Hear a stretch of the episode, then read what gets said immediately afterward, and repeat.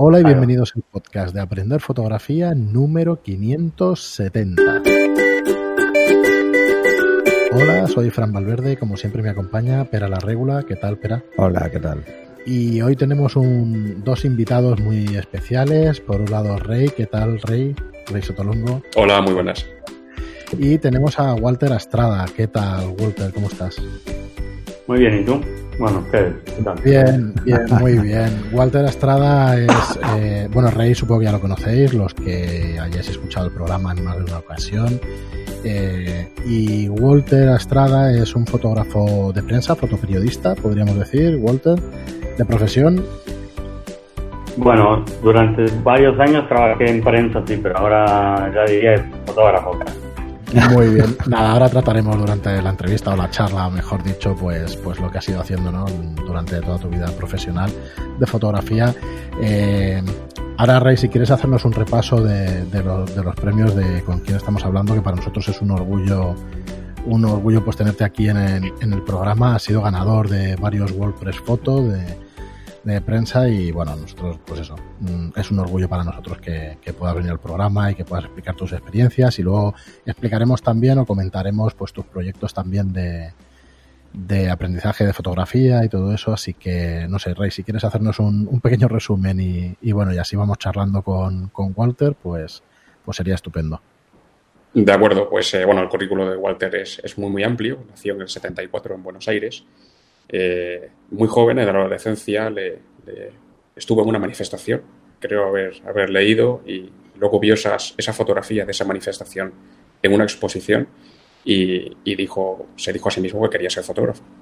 Aunque estudió mecánico de aviones, algo que tenemos en común eso de los aviones, eh, empezó a trabajar en La Nación, que es un, periódico, un diario muy, muy importante, y, y, de ahí a varias agencias como AP, como AFP, eh, en 2006 se muda a España de freelance, eh, opta beca, gana la beca Alexia y otras becas importantes y se dedica a, un trabajo muy en profundidad con respecto a la violencia de género eh, y la cobertura de, conflictos.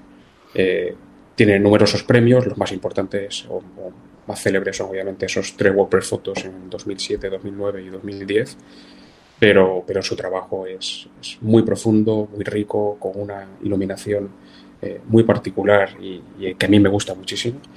Y, bueno, es, un currículum enorme. ¿Qué te, qué te llama la atención de, de, convertirte en fotógrafo cuando, cuando eres adolescente, Walter? A mí, pues básicamente eso, o sea, que, a través de las fotos pudieras, eh, que alguien que, que, porque cuando vi la muestra de fotos no eran mis fotos, o sea, que alguien que haga fotos te haga sentir algo al, al observar una, una imagen, pues básicamente dije, pues si alguien lo pudo hacer conmigo estaría bueno. Uh, me gustaría poder hacer lo mismo con mis fotos que pasara con otras personas, ¿no? Y bueno, a partir de eso, cuando terminé el colegio secundario, pues empecé a, a tratar de, de, de transformarme en, en, fotógrafo. Me llevó a mí un par de años más o menos hasta que tuve la suerte de empezar a trabajar en, el diario en La Nación y, eso me dio la chance que yo creo que ahora lamentablemente se ha perdido mucho de tener experiencia, de trabajar con otros fotógrafos que han trabajado antes, con editores que van mirando tu trabajo, te van corrigiendo. En mi caso era muy chico cuando empecé en el diario, entonces era como la mascotita en, cierta forma, ¿no? Entonces eh, los más viejos siempre querían ver el material que hacías y y después los editores se lo criticaban, o sea, tampoco fue fácil, ¿eh? O sea, esto de, en vez de trabajar en La Nación como tu, primer, tu primer trabajo es bastante, bastante duro, porque en verdad, eh, bueno, es como si empezaras a jugar al fútbol y empezaras a jugar en Barcelona o en Madrid, básicamente, ¿no? O sea, tienes una presión que, que está buena, pero por otro lado es complicada, ¿no? Yo me acuerdo que, por ejemplo, esto es una pequeña llevaba creo que dos, tres meses en el diario y me pusieron a seguir al presidente de Francia, a Chirac. Y, uff, o sea, el primer día eh, no me fue muy bien, la verdad. Luego ya como que le agarré el, tranco, pero claro, el primer día ya había hecho un par de cagadas. Entonces, eh, y las que no, pero bueno, aprendes, o sea, la segunda ya lo, lo mejoras. Eso fue una novatada, seguramente, ¿no? Bueno, no, pero por ejemplo, mira, eh, yo me había comprado una cámara de fotos y tenía justo mi credencial nuevita como para poder entrar a los estadios de fútbol y entonces me enviaron a, yo pedí, mejor dicho, a un partido de Libertadores, sería como la Copa de Europa aquí, y, y entonces no sé por qué, pero me fue muy bien en el primer partido. O sea, tenía la foto del arquero que había atajado penales luego, bla, bla, bla. Y segundo partido fue irme a, otro, a otra provincia a cubrir a, no sé, como si fuese, bueno, a River, que es como si fuese a cubrir a Madrid contra, yo, no sé, contra algún equipo más o menos bueno del Inter, bueno, contra Valencia, por decir algo. Y, y ahí me fue para el culo, claro. O sea, lo típico. O sea, una vez te va bien y otra vez te va mal, ¿no? Pero claro, al final pues, vas aprendiendo y, y, al final terminas haciendo un montón de partidos de fútbol, que no era lo que más me gustaba, pero lo terminas siendo más o menos a un buen nivel. Entonces, quieras que no, son novatadas, pero ahí, en verdad. O sea, es, estás jugando o estás en un diario que, es, que es lo mejor que, o, una de los dos mejores en Argentina. sobre todo en esa época, en cuanto a fotografía, había muchísimo nivel. Pues no es una novatada que te manden a cubrir eso. Deberías estar preparado para ese tipo de Ya, no, no, te lo decía como broma. No, no, pero, pero sí algunas cosas eran como, bueno, vamos a mandar al chico ese que haga tal cosa. Algo hay, algo hay siempre. Lo que pasa es que probablemente lo que están viendo es que el potencial está ahí y hay que sacarlo rápido. ¿Por qué? ¿Por qué? Porque si te van marcando, y tú lo sabes, los editores marcan mucho. Y marcan mucho porque les parece todo mal al principio. Claro. O sea, eh, yo alguna vez he explicado una anécdota muy tonta y es que yo tenía un jefe que cuando le presentaba un informe, cogía el bolígrafo rojo y empezaba a tachar. El día de mayor orgullo, para mí, fue el día que lo leyó entero y no tachó nada. Claro. Eh, pero el de mayor todavía fue cuando, bueno, por historias de la vida, acabó él presentándome a mí un informe pidiéndome que lo revisara. Él ya era socio de la compañía. Y yo cogí el boli rojo y taché. Entonces, no, no, no fue mala leche, fue verdad, o sea, taché cosas razonables, ¿no? Hiciste una cruz en todo el texto. Claro, entonces, mm, a ver, ese tipo de críticas, si te ayudan a formarte, hay gente que las aguanta y gente que no. Los que las aguantan son los que perduran y al final consiguen sus objetivos. Los que las toman como algo positivo para aprender. Hoy en día es muy difícil esto porque no existe la figura que tú comentabas, Walter, de el, ayudante, ¿no? Del que está empezando, el chavalín que viene y que está empezando y que no tiene experiencia y, está un poco, pues, a ver qué hace, ¿no? Eh, y a dejarse guiar y a recibir hostias. Eso es así. Y quiero reivindicar la figura del editor, que lamentablemente ha desaparecido. Y bueno, esa, esa eh, perdona, espera, ¿es así, Walter? O sea, tú has tenido trabajos, o igual ahora actualmente ya no, como no trabajas quizá pues para, para, un periódico y eso, ¿ha desaparecido esta, esta figura de editor o se conserva en algunos lugares, en algunos sitios? En, en, muy, en verdad, en muy pocos. O sea, los diarios súper buenos siguen teniendo. La Nación sigue teniendo un poco de editores, pero normalmente los fotógrafos son los que editan su propio material. Eh, y ni te cuento los que trabajan fuera, o sea, los que envían material a los, a los diarios. Entonces, lo que para mí pasa con eso es que se pierde el, el, el, el jugar con la cámara, en cierta forma. Yo lo que, lo que hacíamos cuando yo empezaba era, tú ibas con una idea y trabajabas y arriesgabas un poco en determinadas cosas porque luego sabías que o había fotógrafos de, una, de otra agencia cubriendo que podrías, o sea, no de una no cuando trabajaba por la agencia, sino cuando trabajaba en el diario, podría ser que había alguna agencia local. Entonces, tú sabías que la foto la iba a tener el fotógrafo de sí o sí. Entonces, como que podías tomar un poco de riesgos y tratar de hacer algo distinto. Igualmente, siempre te decían, oye, en verdad te estoy pagando a ti porque también necesito tu foto, no es que siempre vamos a publicar la foto de la agencia, ¿no? Pero pero se permitía ese tipo de juego, digamos, que no estaba mal. Y, um, y, la crítica como, como, como tal, si está bien hecha con educación y todo eso, porque a veces también puede ser que digan esto es una mierda y ya está, y no te dicen por qué, ¿no? Pero si está bien hecha y, y lo tomás como una crítica constructiva, como lo que debería hacer, igual el análisis de un trabajo lo que sea, lo que va a hacer es que luego la próxima tú tengas algunas otras herramientas que tal vez no lo habías visto cuando estabas haciendo el trabajo anterior, ¿no? Entonces, poco a poco como vas puliendo, digamos, es como lo del texto que te contaba. Eh, es eso, al final, em, lo que creo que ahora no hay, al no existir en muchísimos diarios, en, España casi no existe esa figura ya. Eh, ahora es el jefe de fotografía, pero eso no, jefe de fotografía no es lo mismo que editor. No. El jefe de fotografía puede ser el que envíe a tal fotógrafo hacer tal nota, pero el editor es el que mira el material y es el, por ejemplo, en la vanguardia tengo un par de amigos que trabajaban ahí y trabajan. O sea, muchas de las fotos las eligen los redactores. Eso es una, locura. Es como que un fotógrafo se ponga a editar el texto del que escribió, ¿no? Podrían hacerlo muchas veces porque algunos escriben bastante mal. Pero, eh, y eso se perdió. Se perdió el, el, el, enfrentar tu trabajo con alguien de afuera que te empieza a, a, mostrar por dónde podrías haber hecho mejores imágenes, en verdad. ¿no? Eso está muy bueno. Eh, allí en el periódico, en, eh, ¿cuáles serían, digamos, las cosas que recuerdas? Ya nos has contado la anécdota de, de Chirac, de irlo persiguiendo y mm. eso, que es bastante buena. Eh, a partir de ahí creo que sales, pero durante ese aprendizaje, durante ese tiempo que estás en el periódico, ¿con qué te quedas? ¿Con ese aprendizaje o con, o con alguna otra cosa? ¿Y, ¿Y por qué saliste? Porque al final decides bueno, yo trabajé dos años nada más en el diario, ah, por decisión propia, luego renuncié y me fui. Pero pues yo quería contar y hacer reportajes, contar historias en fotos. Y en los diarios en general no sucede así. O sea, esta, esto lo cuento en los talleres también porque es, una anécdota muy buena. Pues. Por ejemplo, los fotógrafos normalmente en los diarios van a cubrir lo que le piden que cubran. En algunos casos hay diarios que, como puede ser el New York Times o lo que sea, permite que el fotógrafo proponga algún tema, ¿no? Pero en general, en los diarios como más pequeños o, no tan grandes como esos, pues tú vas a, documentar lo que un periodista quiere escribir sobre un tema. Y entonces yo pongo la anécdota de que trabajaba en el diario y me tocó hacer un comedor infantil.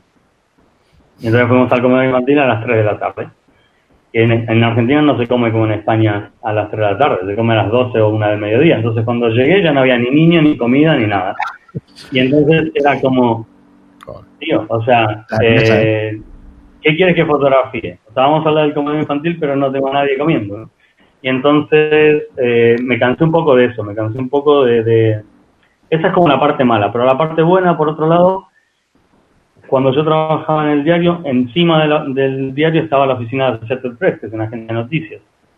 Y entonces, como hacía fútbol y a veces cubría noticias que tenían que ver que llegan como más internacionales, yo que sé, manifestación de determinadas cosas o lo que sea, eso, y, el, y la agencia en esa época tenía un solo fotógrafo, lo que sucedía es que a veces nos compraban fotos a los fotógrafos del diario para utilizar en el servicio.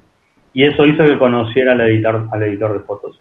Luego, como hacía fútbol, cuando me, fui del, diario y empecé a, viajar, el editor, que, era, que se llamaba Eduardo, me dijo, aquí tienes todo el listado de los fotógrafos de Latinoamérica. Si tienes algún problema, ve a la oficina que yo veo cómo te puedo, te puedo ayudar. Entonces lo que sucedió es que terminé en Bolivia en el viaje, estaba viajando, y se me rompió una cámara, entonces digo, bueno, voy a tratar de arreglar la cámara cuando sea fe. Y entonces llego a la oficina y estaba un fotógrafo chileno trabajando ahí, nos hicimos colegas, pues bueno, empezamos a, a, a, a, como ser más amigos, porque yo estaba ahí y esas cosas. Y luego se abrió la posibilidad del, puesto en, en Bolivia. Y entonces yo me presenté pero no me tomaron, pero me quedé dos meses como reemplazando a Víctor, que era el fotógrafo, y al mes o así me llama Eduardo, el, que yo conocía de cuando estaba en La Nación, me dijo, mira, está Paraguay, si quieres te presentas, seguramente te lo vamos a dar porque haces muy bien fútbol, necesitamos a alguien que haga fútbol, o sea que es casi... Y entonces, algo que a mí no me gustaba mucho, que era hacer fútbol, me abrió la posibilidad de tener como más relación con el, con el editor de la P y eso me permitió luego entrar a, a la agencia, ¿no? Y entonces me fui a ir a Paraguay, por ejemplo. Entonces, básicamente una cosa lleva a la otra y siempre, y al final, después, gracias, bueno, con el tiempo de trabajo en Eduardo, que fueron como tres años teniéndolo de jefe, también fui aprendiendo y puliendo el trabajo de agencia. Entonces, luego, cuando luego renuncié, pero después volví otra vez a la agencia, eso me permitió, eh, cuando ya me puse de freelance, saber cómo funciona una agencia y saber uh, también cómo cubrir determinados temas o cómo, cómo moverte, eh, material, saber qué puede ser noticia a nivel internacional o que no. O sea, un montón de información que si no hubiese trabajado ahí no la tendría. Entonces, pero siempre, también otra cosa, yo empecé a trabajar en la agencia con 24, que también era un crío. Entonces, quieras que no, el, haber empezado tan joven a trabajar, a los 30 yo podía trabajar por mi cuenta porque ya había pasado por varios de los estados que normalmente los fotógrafos tardan más tiempo en pasar, ¿no? En cierta forma. Y eh, estaba eh, bueno. Perdona, Walter, pero tú no eres mayor, que se puede decir la edad que tienes, pero vamos, que, que estaremos... 45. Claro, digo, estamos en la misma quinta, yo tengo 45 también, o sea que lo que has tenido es muchísima experiencia haber empezado muy joven. ¿Por qué siempre soy yo el viejo, tío? pues sí. Claro, es que al empezar tan joven, quieras que no, pues tienes experiencia. Tienes un montón de experiencia y todavía sigues siendo joven, claro. Bueno, tú, tú Además, em, empezaste en... Lo has visto también en España, el tema de prensa. Yo empecé en prensa y, aquí es diferente. Es diferente. Eh, es, es, diferente, pero una de las cosas que has comentado, esto es común, en todo el mundo pasa, o sea, se generan vínculos de amistad entre fotógrafos de prensa con mucha facilidad. Mm, yo me le he pasado fotografías a un fotógrafo que se le rompió la cámara en un evento y le, le pasé las fotos. Le digo, toma, si es igual. Si las colocas tú, las coloco yo, ¿qué más da? Porque otro día te va a pasar a ti, porque además siempre hay gente que te ayuda. Yo tengo muy buena relación con los fotógrafos de prensa con los que había trabajado todavía y uno ha venido aquí muchas veces, que es Miquel. Entonces eso, eso es algo muy positivo porque también te ayuda a crecer, ves el trabajo de otros compañeros, ves cómo se mueven y eso es lo que tú decías antes al principio, ¿no? Eh, intentas hacer algo diferente para ver si tus fotos destacan y te la juegas más. Eh, entonces, claro, porque tú te vas al, editor y le dices, bueno, es que son las mismas fotos prácticamente que ha presentado el otro, ¿sabes? Dices, bueno, ¿qué haces? Pues, pues bueno, arriesgar. ¿Y cómo arriesgas? Pues cuando tienes un famoso y pues no te esperas al fotocall, intentas pillarlo pues cuando se mete en el baño, yo qué sé. Por ejemplo. Por ejemplo. Pero bueno, pero eso ya, eso ya no se tiene. ¿Por qué? Porque ahora, como vendemos, bueno, como yo no tengo un trabajo más en prensa de esta forma, pero lo que sucede ahora es que quieren ir como a lo seguro. Y entonces, a lo seguro es que todos tenemos la misma foto. Entonces, si ves que uno se va para allá, te vas con él, porque si no, a ver si tiene una foto distinta y me jode y no me contratan, ¿no? Un, poco, creo que se ha perdido un poco el eso, porque claro, es que la gente ahora ya no está segura con que va bueno, pero es que, ha cambiado. Ahora envían a una redactora a, un evento con un móvil a hacer fotos. Que yo lo he visto. Esto. Por ejemplo. Con un móvil o con una compacta. Además a la becaria, o sea, alguien que, que, está aprendiendo a redactar una noticia. No, no, evidentemente no tiene ni idea de fotos. Y esto, esto está pasando. pero pasaría al revés y nos mandan a hacer una nota a nosotros. sí, eso también. cada cual tiene que hacer exactamente lo que, lo que sabe hacer. ¿Y en qué momento dices, oye, esto ya no, no es lo mío? O, igual sí que está vinculado y dices, bueno, me pongo de freelance y lo que quiero hacer es reportaje o documental. Sí, porque además habías llegado, habías llegado como a la cúspide que casi todo el fotógrafo de prensa quiere, que es un puesto en un diario o un puesto en AP o un puesto en AFP. ¿Qué, te lleva? Pero... Ya, es que yo lo hice al revés. O sea, normalmente la gente de freelance tratando de ser fijo, ¿no? Que lo contrate a alguien y lo tengan ahí para siempre. Yo como empecé al revés, pues entre comillas me pude dar al lujo de hacerlo al revés, ¿no? O sea, em, es que para mí no, lo que venía detrás de mi nombre no, no era importante, no sé si me explico, o sea, es como, normalmente se pone el nombre Walter Estrada, barra y la agencia o lo que sea, ¿no? El, el, que hubiese una barra con algo atrás, para mí me da exactamente lo mismo. Yo lo que quería era, era disfrutar haciendo fotos era hacer fotos de los temas que a mí me interesaban. y Pero claro, eso tiene. Es, cuando quieres hacer eso, se corre un riesgo y tienes que tomar un riesgo al final. ¿no? En mi caso fue. Eh, pues. Que pasé a ser freelance. No es lo mismo ser freelance que cobrar un salario a fin de mes.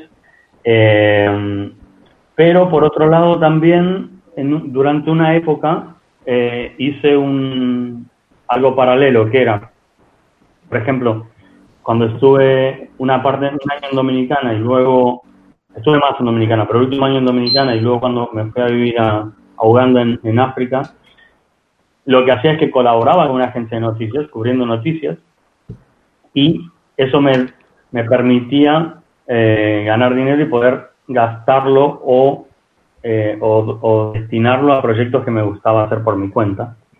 Y eso lo que me permitió es, durante, eso lo hice casi durante tres años más o menos, fue como, ah, no fue un salto completamente al vacío, porque sí colaboraba con una agencia de noticias haciendo, haciendo notas, cubría, entonces, cubrí el conflicto de Congo, por ejemplo, para FP, pero además al mismo tiempo también yo presentaba proyectos en becas o lo que sea. Entonces, lo que me sucedió, por ejemplo, en, en, Congo, que fue el único de los países que me sucedió eso, es que yo estaba cubriendo el conflicto para la agencia y al mismo tiempo estaba haciendo un proyecto que me había ganado con una beca que daban aquí en, en Galicia que se llamaba Revela, en Oleiros.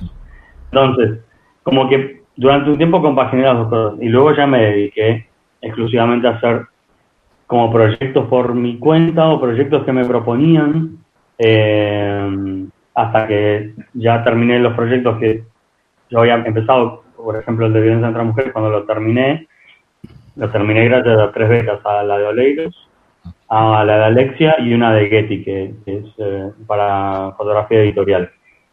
Y al mismo tiempo fui haciendo otros proyectos que eran para asociaciones, o por ejemplo hicimos uno en grupo de trabajo infantil o uno en grupo de esclerosis múltiple, que al final, quieras que no, son temas que no eran la idea original, era mía, pero como proyecto general estaba bueno porque son temas que no están, el de trabajo infantil más, pero el de esclerosis no estaba fotografiado Entonces eso te permitía hacer, hacer trabajos que si trabajaras en una agencia es más difícil porque no tienes tiempo libre.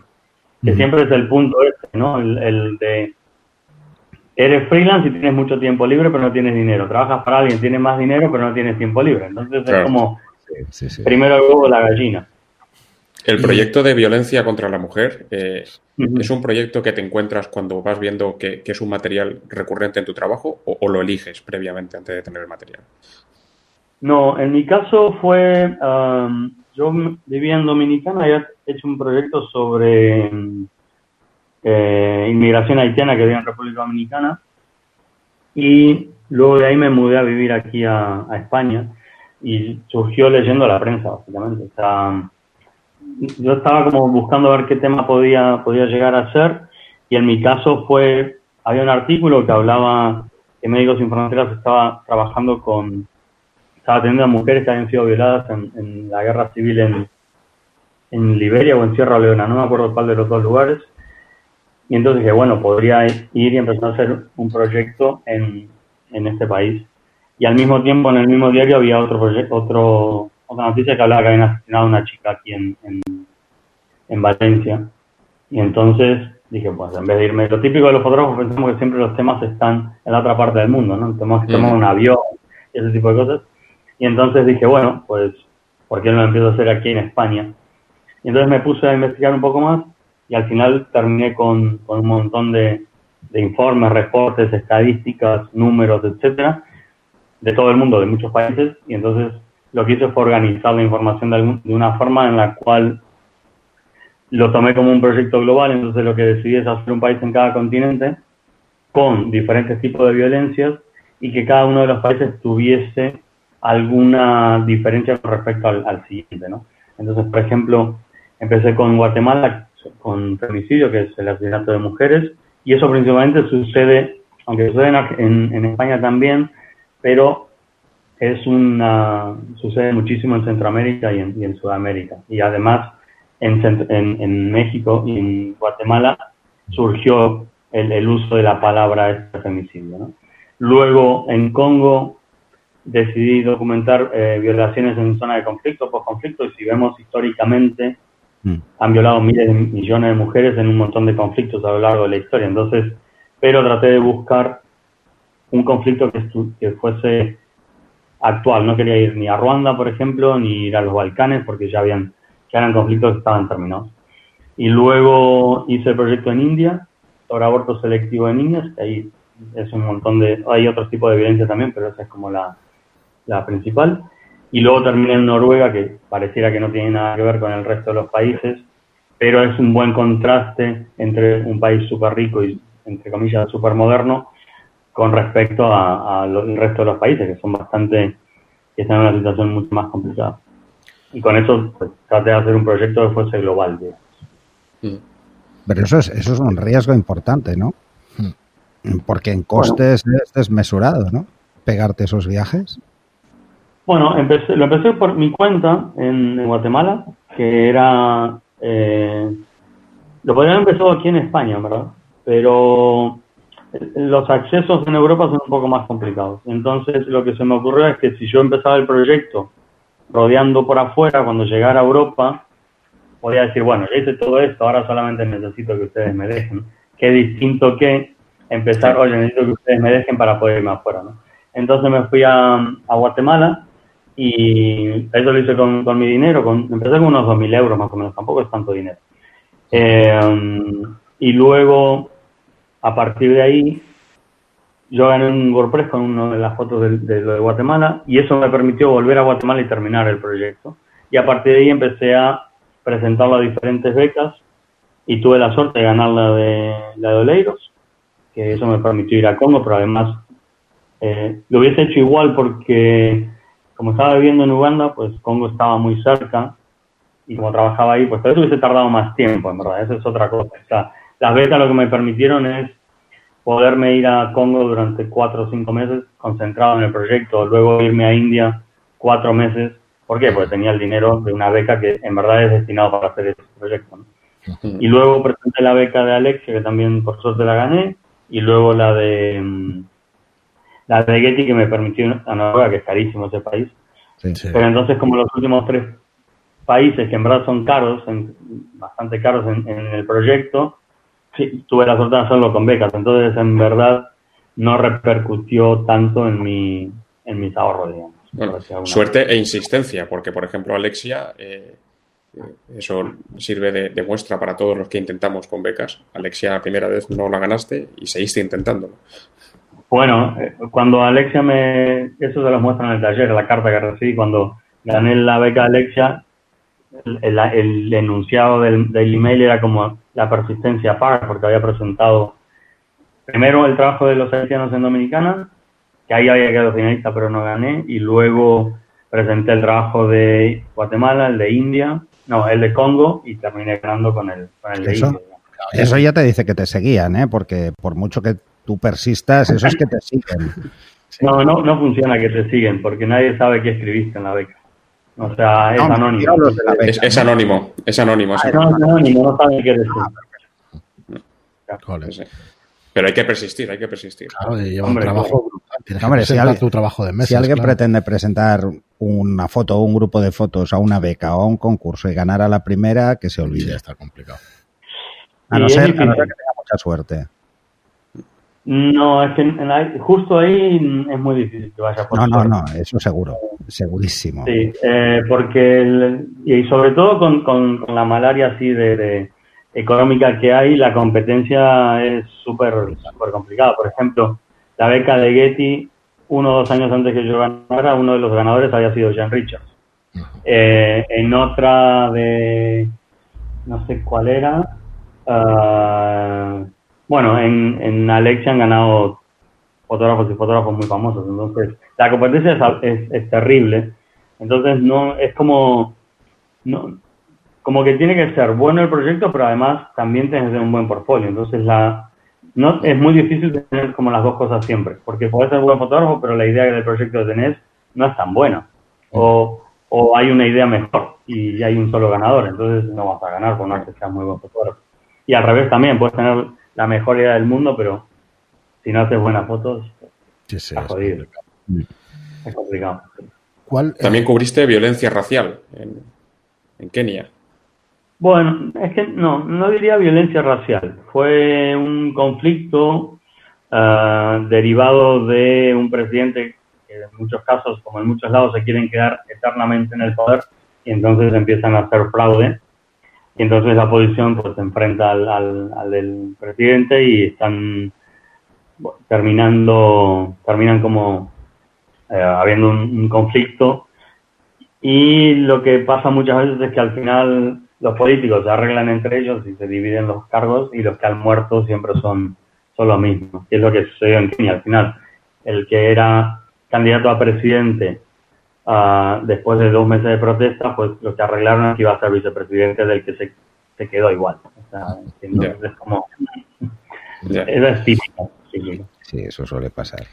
Eh, Walter, un par de preguntas un poco, bueno, entre comillas, eh, tontas.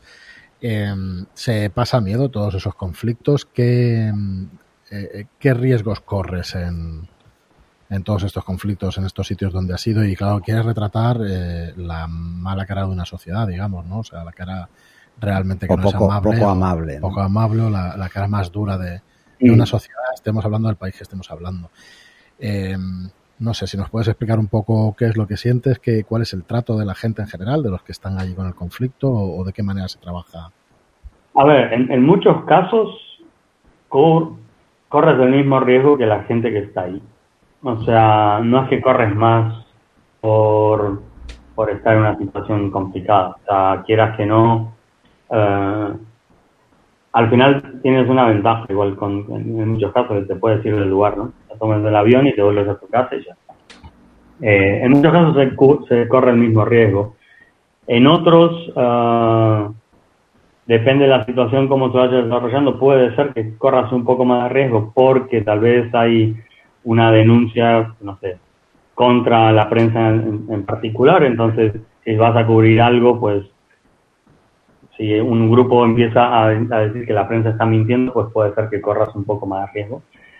Em, pero, y luego hay otras, hay otras situaciones en las cuales la gente trata de que, de protegerte para que tú puedas fotografiar para que se vea lo que ha sucedido. O sea, hay de todo. Em, yo no, trato de, como, de no, de no ponerle como mucho énfasis a eso porque creo que un, y una de las cosas por las que empecé a dar clases, en verdad, era por eso, porque recibía correos de, gente que, quiero ser corresponsal de guerra. Es como, vamos a rebobinar, vamos a rebobinar y vamos a empezar desde el inicio. ¿Por qué quieres ir? Tú sabes a dónde vas a ir. Tienes que, o sea, hay que prepararse mentalmente para ir a un lugar de esos. Y muchas veces la gente pues ve las películas ¿no? de fotógrafos que cubren conflictos de lo que sea y es como, wow, yo quiero hacer eso ya, pero la realidad no es así. O sea, no, no eres el guapo actor que está bebiendo champaña en, en, un, en un bar. O sea, estás trabajando y muchas veces una, la, pasas mal en, muchos sentidos y fotografía gente que la está pasando mal en muchísimos más sentidos y, y realmente a veces no es tan fácil hacer fotos de esas situaciones porque te llegan a afectar. Porque no dejas ¿no? Entonces, claro, levanta la cámara y es como, te llega a afectar, además. Y sí, en mi caso trato de, lo que me afecte, o trataba, mejor dicho, lo que me afectaba, tratar de plasmarlo en las fotos de alguna forma. Entonces. Antes lo comentábamos con Rey. Estuve a punto de, ir a, bueno, cuando, cuando hubo el tema de los Balcanes, en los, los campos de refugiados de, que había en, Albania, y a la Franja de Gaza. Y esto me lo estuve planteando con, con mi exmujer. Y nos pasamos pues casi un año hablando del tema. De, de, cómo nos podía llegar a afectar psicológicamente. Y más yendo en pareja, dos fotógrafos, imagínate que, que, no solo piensas por ti, sino que piensas por la otra persona y eso todavía sería como más dramático, ¿no? Y eso que son situaciones de calma tensa. Sí, que ahí estaban. Son, son calma tensa, porque ya las cosas ya están pasando, pero ya de lejos, ya están quedando atrás. Y, por ejemplo, en Franja de Gaza es constante, así que la gente tiene un cierto nivel de normalidad, pero es que tú te has metido en follones que están ahí, o sea, en... Esto es muy complicado. por ejemplo. Psicológicamente tiene que ser un impacto. Por muchos que hayas visto antes, siempre ves cosas nuevas, ¿no? Bueno, sí, para mí no, no, no, esto de que como ya lo vi ya está, eh, no, pero lo que iba, lo de prepararse es eso, es saber que donde vas no es un juego. O sea, que, em, que, bueno, a ver, que te puedes quedar ahí, básicamente, eso también pasa, ¿no? Y eso lo tienes que tener presente. Entonces, yo cuando a veces escucho entrevistas o, y, o de fotógrafos y suenan como, como una especie de, de ah, qué, qué cool que es, o qué, qué bueno que está ir ahí, ¿no? Porque están los tiros, no sé qué, no sé cuánto. Mm, yo con esa persona no iría a ningún este, porque... lo primero. Tienes que vigilar. Bueno, porque creo que creo que, la, que, que hay que estar un poco chalado para ir a esos lugares, eso es verdad, pero hay que estar chalado, pero con la cabeza amueblada. No sé si me, explico, ¿no? O sea, una locura con sentido riesgos, pero se toman riesgos dentro de, a ver, que es imposible de controlarlo, por eso mueren muchísimos fotógrafos cubriendo conflictos también. Hay cosas que no puedes controlar, eh, que bombardeen justo donde estás tú, que sé. Pero, pero sí hay que como se toman también en, el terreno uno va viendo cómo va la cosa no lo que otro, otro ejemplo que siempre doy es que hay que tratar de evitar ser la ranita en el agua caliente no es como esa que ponen la rana a, temperatura ambiente y lo van calentando el agua y se muere cocinada no entonces eh, como que hay que tratar de evitar eso no porque a veces lo que pasa es que ah, está todo tranquilo te confías y de pronto estalla y te agarra mal parado entonces y ahí te cagas Walter, eh, bueno, si quieres, eh, vamos a dejar estos este tema y me gustaría que tratáramos dos antes de terminar, porque bueno, nosotros hacemos programas de, una media hora y tampoco queríamos robarte mm. mucho más tiempo. En un argentino está complicado. Nosotros que aquí todos los que estamos no, pero bueno, hablamos bastante. Somos todos iguales, ¿eh? Yo, además, creo que es mucho peor si nos grabaran, por ejemplo, tomando un café en una terraza porque nos podían dar la, noche explicando batallitas, que eso también pasa. la gente igual no lo entiende, pero esto, esto, los que nos dedicamos a las fotos, nos damos cuenta de que es una forma de desestresarnos. ¿Sabes? El como decir, es que vamos a rebajarlo un poco, ¿no? Y entonces explicamos batallitas y dices, bueno, cuando ya has quedado varias veces, dices, coño, estamos explicando las mismas batallitas una y otra vez. pasa. Bueno, yo una vez en, un grupo así también estaba aburrido ya de la conversación dije, bueno, todos hemos ido a Congo, ¿no? Pues si vamos a la otra cosa. bueno, conmigo, conmigo tendría suerte porque yo en Congo no he estado. Claro, ¿ves?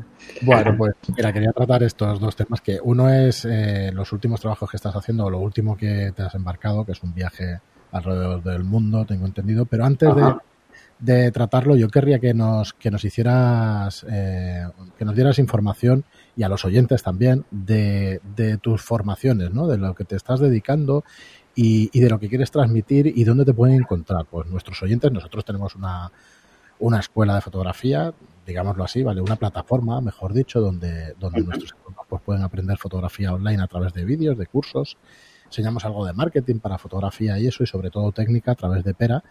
Pero es que, no sé, eh, nos parece que, bueno, claro, tú estás especializado en un tipo de fotografía, así que te agradeceríamos que a nuestros oyentes les informaras de qué pueden encontrar y dónde te pueden encontrar, ¿no? Para, para tener Bueno, lo más fácil para encontrarme es por Instagram, en verdad. O sea, para, uso Facebook, pero casi que Instagram es... Y aparte Instagram permite mensajes directos, ese tipo de cosas, es lo más fácil.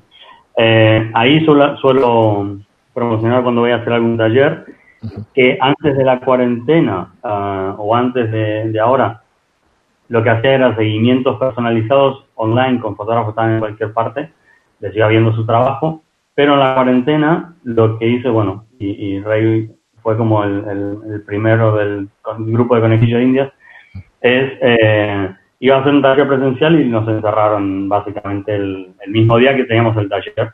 Y entonces lo hicimos online. Y a partir de ahí, eh, yo no, no, me animaba como a darlo en grupo online porque me parecía que podía llegar a ser un poco tedioso ¿no? y aburrido, pero al final me di cuenta que no, que, que uno puede transmitir igual que, que, en presencial, lo que cambia es lo que hablábamos antes, ¿no? La comida, la cerveza después del taller. Cambia la parte eh, informal, pero la parte formal de aprendizaje y de transmisión yo creo que es exactamente igual, creo que no cambia nada. Hay una cosa en el online que es, eh, ves, esto mismo, el turno de palabra. El entrar dentro eh, cuesta un poquito, ¿no? Yo soy el primero que, como hablamos tanto, pues corto y eso, y es lo que creo que más cuesta, pero el estar escuchando y la formación, yo creo que es exactamente la misma como estás diciendo. Bueno, y también, pero por ejemplo, por eso decía lo del almuerzo, a veces también en la primera parte del taller de la mañana, como la gente está más tímida, y luego de la comida, si se toma una piedra o lo que sea, ya está como más relajada, entonces realmente se pone, la, siempre la tarde como más, Distendido. ya mucho más, más tranquila. Que eso pero yo los talleres que he dado así online ahora no he tenido esa, no he visto como ese cambio tanto porque al final es como, bueno, nos vemos dentro de una hora después de comer. No, lo, que pasa, eh, que igual a ti también te pasa en estos online, es que luego te entran por privado, porque son más tímidos. Aunque parece, que, aunque parece que no debería ser así, porque tienen una pantalla delante, la gente no te pregunta en, en online, y sobre todo si es una clase de varios, pero luego en privado te, te, machacan. O sea, van... pero, pero pasan los presenciales también. Sí. hay preguntas, no, y luego te van a... Oye, esto que me quedó, y es como, pero ¿por qué no lo preguntaste? No, no, pero, lo cachondo, no sé si te ha pasado a ti, porque a mí me pasaba en todos, y me sigue pasando, y es que haces una pausa para un café, Vamos a desayunar. Eso es lo que te digo. Y ahí se te pega uno y te pregunta, claro. Yo digo, es muy buena pregunta. Ahora cuando volvemos al grupo la haces. Y entonces ya... Lo que hago es, yo, yo soy un poco más cabrón, ¿eh? Yo lo que hago es, eh, y Fran lo sabe, cojo a esa persona y le digo, ven. Y entonces llamo a todos y le digo, mira, tiene una pregunta muy interesante que vamos a tratar luego. Ya claro. No, bueno. Además, yo, o te preguntar o te preguntan todos a lo bestia. Bueno, al final siempre se hay que... También, no, pero bueno, está bien eso. Bueno, luego, eh, yo lo que hacía hace bastante, antes del viaje y todo, daba talleres, bueno, lo que tú decías, viajaba de aquí a acá, ¿no? Y yo viajaba por un montón, mismo fuera de España a dar talleres. Y entonces lo que dije es que viaje en la moto no va a cambiar que pueda dar talleres. Y entonces, eh, ahora en vez de llegar en avión o en autobús o en tren o lo que llegara antes, pues llego con mi motito al lugar del, taller. Una Royal Enfield, además. Una sí. Y nada, y llevo cinco años en el viaje.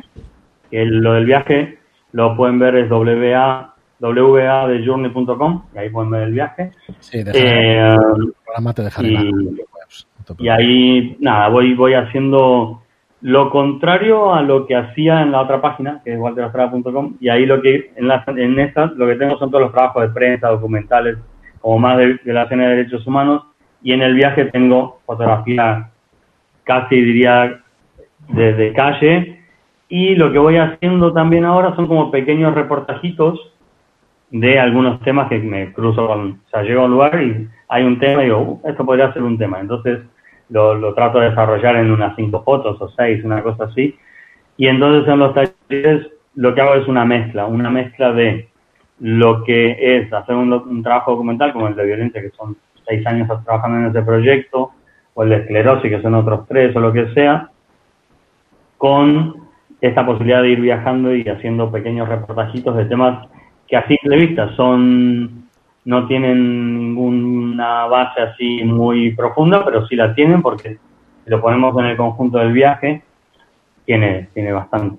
Y ya llevo cinco años haciendo eso, pues ahora el, el virus me agarró un poco a contrapierna, la verdad, eh, porque justo venía a España por 30 días y yo llegué el martes y el sábado me dijeron hay que encerrarse, así que como que no me dio tiempo ni siquiera a pensar dónde iba a pasar la cuarentena, ¿no? Así que, nada, pero bueno, más o menos eso en los talleres es eso, es un poco el, el, cómo se desarrolla un proyecto desde que se te ocurre una idea que puede ser a simple vista una tontería, pero que no lo es si la desarrollas de una forma súper interesante, pues puedes tener un temazo y lo haces mal también. O sea, puede ser que tengas el tema del el tema, pero no tiene las herramientas como para desarrollarlo de una forma que quede un cuerpo de trabajo bastante interesante. Eh, y ya. Eh, una cosa, Walter. Eh, esto lo hemos comentado en más de en más de un programa, ¿no? Cuando la gente me pregunta, pues, el tema de los proyectos, personales, ¿no? Yo siempre digo que yo tengo siempre abiertos como cinco o seis mm, proyectos personales, porque el día que sales a hacer fotos no sabes qué te vas a encontrar y entonces tienes una alternativa. O cuantas más alternativas de proyecto tengas, como que es más fácil. ¿Tú cómo lo planteas esto? Bueno, en mi caso, ah, todos los temas que tenían que ver con, con, derechos humanos o temas sociales, los terminé. O sea, no empecé el viaje hasta que los terminé. Porque en verdad, en el viaje yo no quería trabajar ninguno de esos temas. Entonces, y tampoco quería como cortar el viaje para volver a hacer algún tema. Entonces, lo, traté de terminarlo y mientras iba preparando el, otro viaje. En el viaje en moto lo que hago es, uh, normalmente salgo, aparco la moto y salgo a caminar con la cámara colgando y a ver lo que encuentro. Eso sería como una de las cajitas estas de tu Yo lo, tengo como, era como tres cajitas, entre comillas. Una serían ese tipo de fotos sueltas que las voy metiendo. Luego, otra cajita donde voy metiendo los que son como más reportajes puntuales, no sé. Ahora el último que hice en Bolivia era sobre estas cholitas las que pelean lucha libre, ¿no? Entonces dije, bueno, voy a hacer, es verdad que está fotografiado, pero dentro de todo el viaje es son cuatro fotos, ¿no? Que es el viaje de la cholita. Eh, y luego, otro tema que voy haciendo, que hice aparte, eh, eso ya es si agarro todo el material del viaje y lo voy como desmenuzando. Pero los animales se utilizan en muchos países, incluido en España, para divertimento, ¿no? O sea, las corridas de toros, en otros países se utilizan los toros para correr carreras, eh, los caballos para no sé qué, etcétera, etcétera. Los gallos, etcétera. Y entonces, en cada uno de los lugares que he ido, si hay algo de eso, lo fotografío y lo guardo, ¿sí?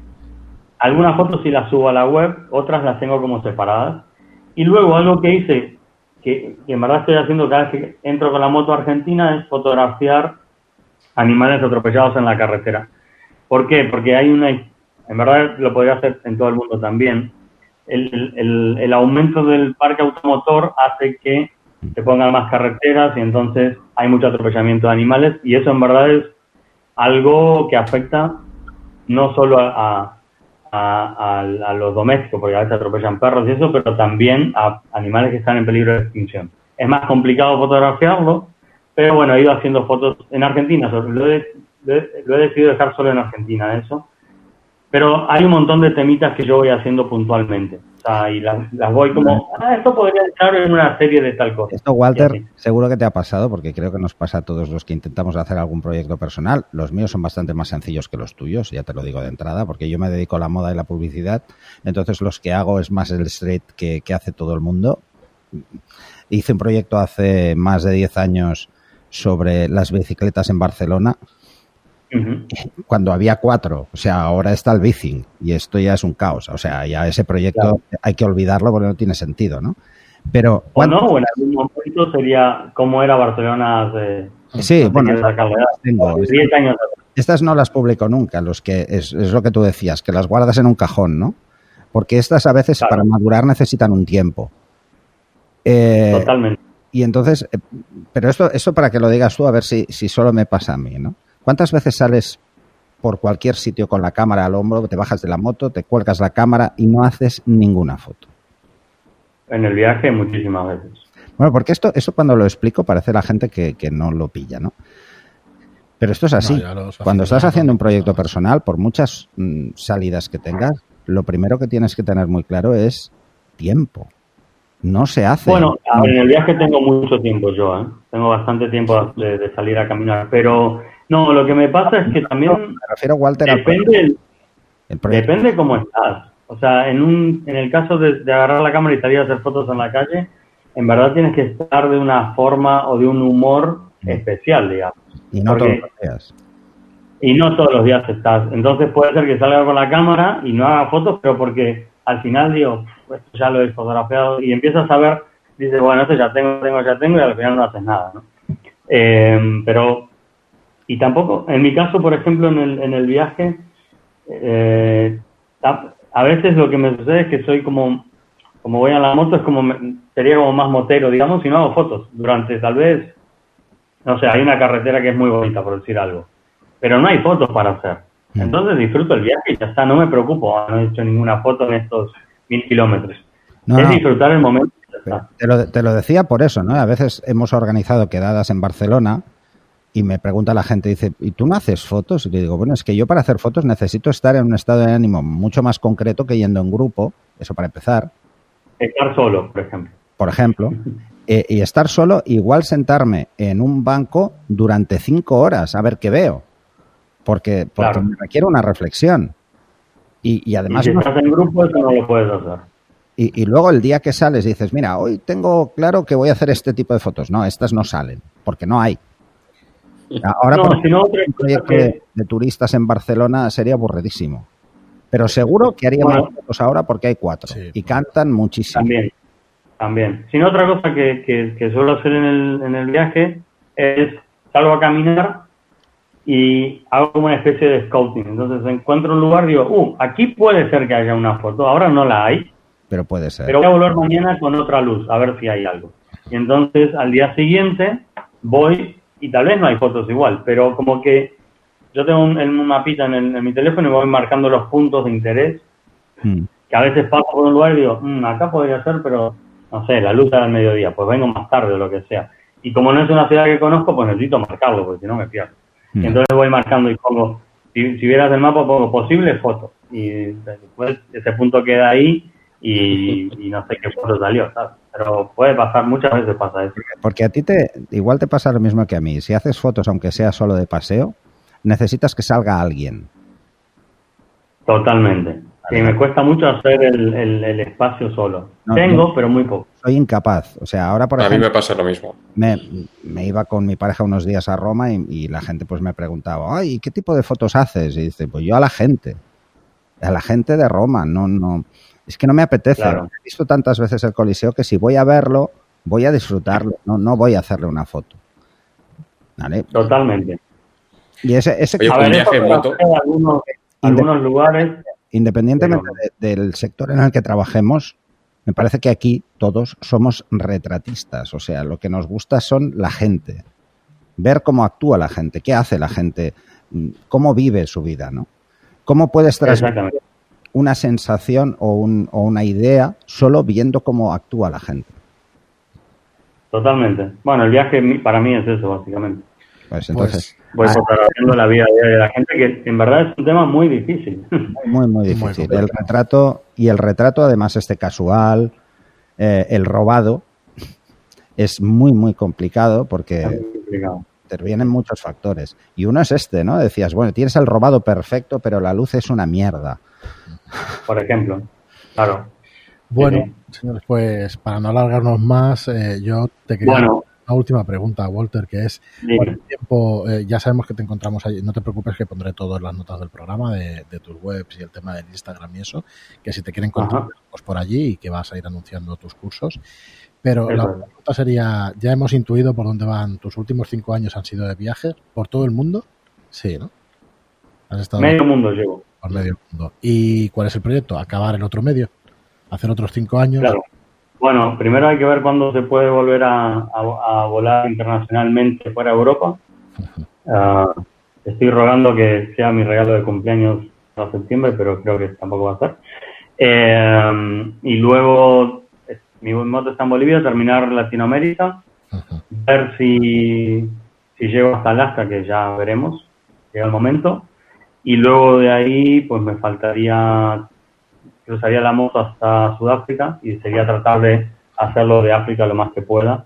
Hay países que están muy, es muy complicado ir, pero bueno, hay muchos que se puede y la verdad que tengo muchas ganas de hacer eso porque mm, de África siempre tenemos con la parte de conflicto, nada más, no, es más, yo tengo muchas fotos de, de, parte de conflicto y, estaría bueno fotografiar la, vida diaria. que hay, hay de todo, es, es, una mezcla interesante, así que como es, básicamente estoy como tratando de terminar Latinoamérica para poder hacer, hacer, hacer África. Pero bueno, faltan. Si yo calculo, bueno, a ver, es que ahora ha cambiado todo. No sé cómo serán los cruces, no sé cómo serán los cruces de países. O sea, realmente no hay una. Las reglas del juego han cambiado bastante. Yo calculaba mismo antes de la cuarentena otros tres años por lo menos. Así que ahora, pues no, no tengo ni idea. La idea sería volver a Barcelona, que es donde empecé como para cerrar el círculo en cierta forma. Te lanzo una off the record, ¿eh? eh, eh te enamoraste de la Royal Enfield en, en India o como, como me pasó a mí? Sí.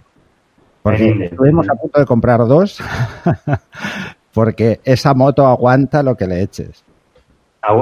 y bueno, va aguantando, llevo que 140.000 kilómetros, creo. Ah, a ver, se ha roto un par de veces algunas cosas, pero es normal. Pero además son motos fáciles de eh, sí, sí tienes el repuesto, claro. no, no, eh, claro, pero, de todas formas, yo he visto artesanos eh, haciéndote cosas para una Enfield, cosa que no te va a, pasar nunca con una japonesa. no, ni con una alemana, pero bueno. Tampoco, eso menos, peor todavía. Oye, ha sido un placer, Walter. Muy bien, Walter. Igual, un placer. Efectivamente, ha sido un placer. Muchísimas gracias a, a ti y a Rey por... A ver si un día hacemos una charla con cafés y eso. Pues sí, algo Hombre. para Barcelona, por supuesto, ya que se pase todo esto. Bueno, yo est- estuve en Barcelona porque fui hace como un 10 días y me quedé 3 días. Porque estaba justo la, la amenaza esta que iban a encerrar a todo Barcelona y dije, no, no, yo de aquí me piro, chao. Sí, mejor. Pero, así que ahora ando por Valencia. Todavía no está muy claro qué pasará. A ver qué. qué Tú, tú, por si acaso, vete moviendo a los lugares que hay menos, así. O sea, el, el- el proyecto, o sea, el siguiente destino te diría vete a Palma, que como están los alemanes, seguro que abren el, el aeropuerto antes que. Eh, Eso, eso puede ser. Seguro, porque a los alemanes no los frena nadie, ¿eh? si quieren viajar. Bueno, Oye, seguro que nuestros oyentes Una vez no nos perdonarían que no le preguntemos a Walter eh, por la exigencia que tiene el equipo fotográfico con un viaje Ah, así. bueno, y sí. cuál es la cámara que más ha utilizado durante el viaje. O, el- o la marca, o, o- No, ha ido cambiando, ha ido cambiando. ha ido cambiando. Eh, Tiene que ser súper exigente para un equipo un viaje en moto de esta naturaleza. bueno, yo, yo sé toda mi vida Nikon, así que digamos que el- Ya, ya no- de los cinco años discutiremos un Ah, no, de los cinco años es Nikon tres años que con mi equipo, ahora sigo con Nikon y luego durante un par de años me prestó Fuji un par de X Pro, pero ah, digamos que no fueron tan resistentes para, para mi viaje. Y focales fijas, ¿verdad? ¿Cómo? Focales fijas. 35 y 50. Sí. Ahí estamos. Mira, ves, Eh, yo como soy muy del retrato más corto, siempre voy con el 50 y el 85. Es que no se necesita nada más. No. Bueno, no. eh, eh, a ver, para, para las salidas que hago en plan robados, eh, uso el 300 28, porque así me siento en un banco Pero vas de safari. voy de safari. Es- Llama la atención ¿no? ¿Eh? Llama la atención un poco, ¿no? El 300. ¿El qué? No, es que Sí, no. que no llamas la atención. Ah, no, no, no te creas, porque siempre se piensan que estás haciendo la foto a otra persona. Ah, bueno, eso sí. Eh, eso sí. entonces, de vez en cuando te viene alguien y te pregunta, ¿qué viene algún famoso? Porque se creen que eres un paparazzi. Le digo, con un 300 el paparazzi no haría nada. claro. Pero sí, sí, yo soy muy fan del 50, lo saben todos los alumnos. Fran ha sonreído cuando has dicho Nikon. Lo. Eh, sí, es que Fran es el de todo. Nikon y yo soy el de Canon. A mí me gusta todo, ¿Sabes? pero, pero sí me O sea, estamos, estamos, estamos ahí. Y luego Rey, que bueno, Rey, Bueno, yo No, Rey. por llevar la contraria, ahora se pasa ley. Bueno. Oye, Walter, eh, hay fotos espectaculares en tu, en tu web de viajes. Eh, invito a todo el mundo que pase, a que pase por allí. Se puede comprar también, eso es otra cosa. Se puede comprar las fotos, efectivamente. Miraosla, por supuesto, para tener una copia. Eh, ¿Cómo las mandas? ¿Que las haces, las haces impresas en este papel de... explíquenos. En Madrid. Vale, sí. Imprimimos en. Ahora mando otro chivo. Sí. Eh, imprimo en, en ah, Photorro. Ajá. Muy bien. Muy bien, pues nada, Eh. invitamos a todos los oyentes que, que os paséis por, por sus webs, ya os digo que os lo dejaremos en las notas del programa, por Instagram si queréis alguna información de sus cursos y, y bueno, lo, lo Pero, dejamos aquí. pero, espera, espera, pero ¿no eres de Mirrorless o sí? No. No, no. no. Vale. Eh, la Fuji sí, porque es mirror, pero en, en- no, en Nikon. ¿Qué, qué cámara tienes, Nikon? 750. Es la que me podía comprar, es que no hay, mucho más. Pues es igual. Eh, Es una yo sabes cámara. que les digo a los alumnos que la cámara no hace bueno al fotógrafo, es el fotógrafo el que hace bueno una cámara. Efectivamente. Totalmente. Sí, sí. Muy bien, pues lo dicho, nada, Walter, agradecerte muchísimo tu presencia con nosotros y se nos han quedado un montón de cosas, pero no queríamos pues alargarlo más. Claro. Pero Este- este-. Sí, que la gente venga al taller y ya está. Lo, lo van a escuchar a etapas, ¿eh? De Walter, porque se, se nos Sí. ha ido el tiempo. Y muchas gracias, Rey, también a ti por, por traernos a Walter y la oportunidad de, de conocerlo. Así que nada, muy agradecido a todos y, y hasta el próximo programa. Hasta Muchas gracias. Gracias, Walter. Ya, hasta luego. Vale.